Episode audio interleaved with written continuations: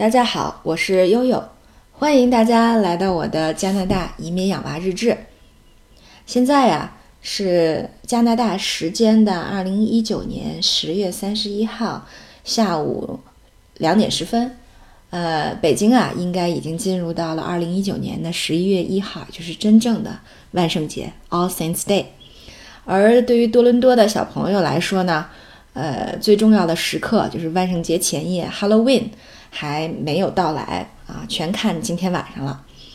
然而啊，特别不巧的是，从昨天中午开始，这个呃多伦多这边就一直在淅淅沥沥的下着雨，到现在呢是越来越大了。所以估计今天晚上这个呃 trick or treat 不给糖果就捣蛋的这个呃活动，看来无法在室外举行了，还是很遗憾的。今天早晨呢，就是家长群里面就开始关注天气预报，哎，特别有意思的就是悠悠的手机也不知道是中了什么邪了，嗯，今天晚上的七点和八点的两个时刻呢，降雨都是百分之零，啊，而之前和之后呢，降雨概率都在百分之五十六十以上，呃，然后大伙儿就开始调侃悠悠说，哎，你是不是生活在一个平行空间啊？所以啊，这就是平行空间里面的万圣节。啊，无论如何呀，今天晚上肯定还是要带着奥斯卡和 Maggie 两个小小朋友，呃呃，挨家逐逐户的去敲门去要糖果的哈。对于小朋友来说，今天真是太重要了。嗯，昨天晚上，呃，两个小小小朋友下了课以后呢，呃，我带他们去了就是当地的一个专门卖这种，用我们的话讲叫义乌小商品的这个连锁超市。叫 Dollarama，Dollarama 有点类似于，呃，英国的我们叫一磅店，国内可能就是所谓的就是十元店，啊，它里面的东西呢，你一进去，大家就会有一种扑面而来的熟悉感，啊，就是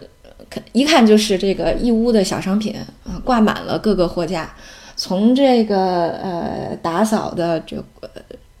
扫呃笤帚簸箕，到这个什么圣诞节万圣节的装饰，到小零食，到贺卡。啊，小玩具，这个彩笔、装饰花等等等等，你能想到的那些零七八碎的小东西，这个 Dollarama 都有。啊，你来到这儿就看，就能够就能够追溯到中国的外汇储备是怎么样一分一毛的积累起来的啊，特别特别了不起的一个一个商店。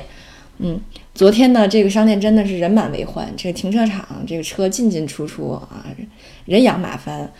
呃，这个大家都赶在最后的时刻，赶紧给呃自己的孩子，还有这个家里购置一些万圣节的这个小糖果呀，呃，还有一些呃布置的一些用品啊，所以真是特别热闹。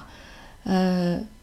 呃，哥哥是要求想扮成一个吸血鬼，所以他买了牙套，买了披风啊。这个呢，呃，说句实话，就是这些服装道具啊，很多地方都有卖，像沃尔玛。呃，我说的这个 Dollarama，还有这边专门卖一些这个节庆装饰的一些商店，比如 Michaels 啊、Winner 都会有。对，所以呃，哥哥是是很很方便就购置到了，然后妹妹呢想打扮成一个稻草人儿，哎，这个问题就来了，就是其实这个万圣节呢，作为西方的传统节日，呃，除了一些这个浓重的宗教色彩以外，还有一个特别呃重要的意义，就是它其实是 Autumn Harvest Day。就是，呃，秋季的这个丰收节，所以实际上呢，呃，还有很多小朋友可以打扮成南瓜呀、稻草人儿啊，就是这些啊预示着丰收喜悦的这种啊含义的服装服饰都可以，啊，所以呢，他们俩相当于就是一个走了这个宗教线，一个呢走了这个丰收线，啊，都挺可爱的，嗯，我会把他们俩的照片挂在这个今天的节目简介里哈。呃，当然呢，今天早晨一到学校，你会发现，哇，真的是各种公主啦，各种小动物、毛绒玩具啊，然后还有呃，你像哥哥的同学，还有打扮成三明治的，嗯，妹妹的同学有打扮成小巫婆，啊，还有的小朋友身上带着一个小汽车，啊，他们的老师就专门成了什么消防队员啊、蝙蝠侠呀。啊，Superman 啊，就就就真的是啊，漫威的各种英雄，你会发现我今天何止是复联啊，嗯，全世界的各种英雄、各种这个妖魔鬼怪都联合在一起了，还蛮有意思的，啊，然后呢，这个万圣节的另外一个主题就是要糖了，呃，在这个呃之前，我就向邻居们讨教说啊，我需要准备什么样的糖？那这边可能还是像巧克力啊、棒棒糖啊，呃，这个 M M 豆啊，就这些都是比较流行的。所以大概每个家庭需要准备两百块糖以上，所以我们就按照这个量去准备了。没想到今天这一下雨，估计这两百块糖里面的一百块都得便宜这俩小崽子了。啊，但是呢，就是我我我们在北京的这个呃养娃群里也能够看到特别热闹的这个万圣节的派对活动。呃，之前在北京的时候，每年也是挨家串户的去要糖。嗯，其实呃无论怎么样，呃无论是宗教意义还是丰收的意义，其实这一天我觉得更像是西方的儿童节。嗯，特别有意思的是，加拿大嗯并没有六一儿童节，呃也没有九月十号教师节。啊，所以我觉得在这一天其实更像是一个儿童节，蛮有意思的。嗯，然后说到这个户外的装饰，可能西人社区就会比较热闹。呃，除了那种就是看起来相对保守一点的，就比如把家里门口的树上全都那个用那种喷雾喷上蜘蛛网，然后装饰各种蜘蛛，这种还算比较含蓄的。呃，那个。更有甚者，就是比如说挂上整具的骷髅，然后摆上整具马的骷髅、狗的骷髅、恐龙的骷髅，呃，也是屡见不鲜的。然后甚至还有声光电完全组合的，就是有的新人他可能甚至愿意为了这个呃万圣节花个差不多呃三五百刀的，就是差不多几千块钱人民币的都有。就声光电是什么概念呢？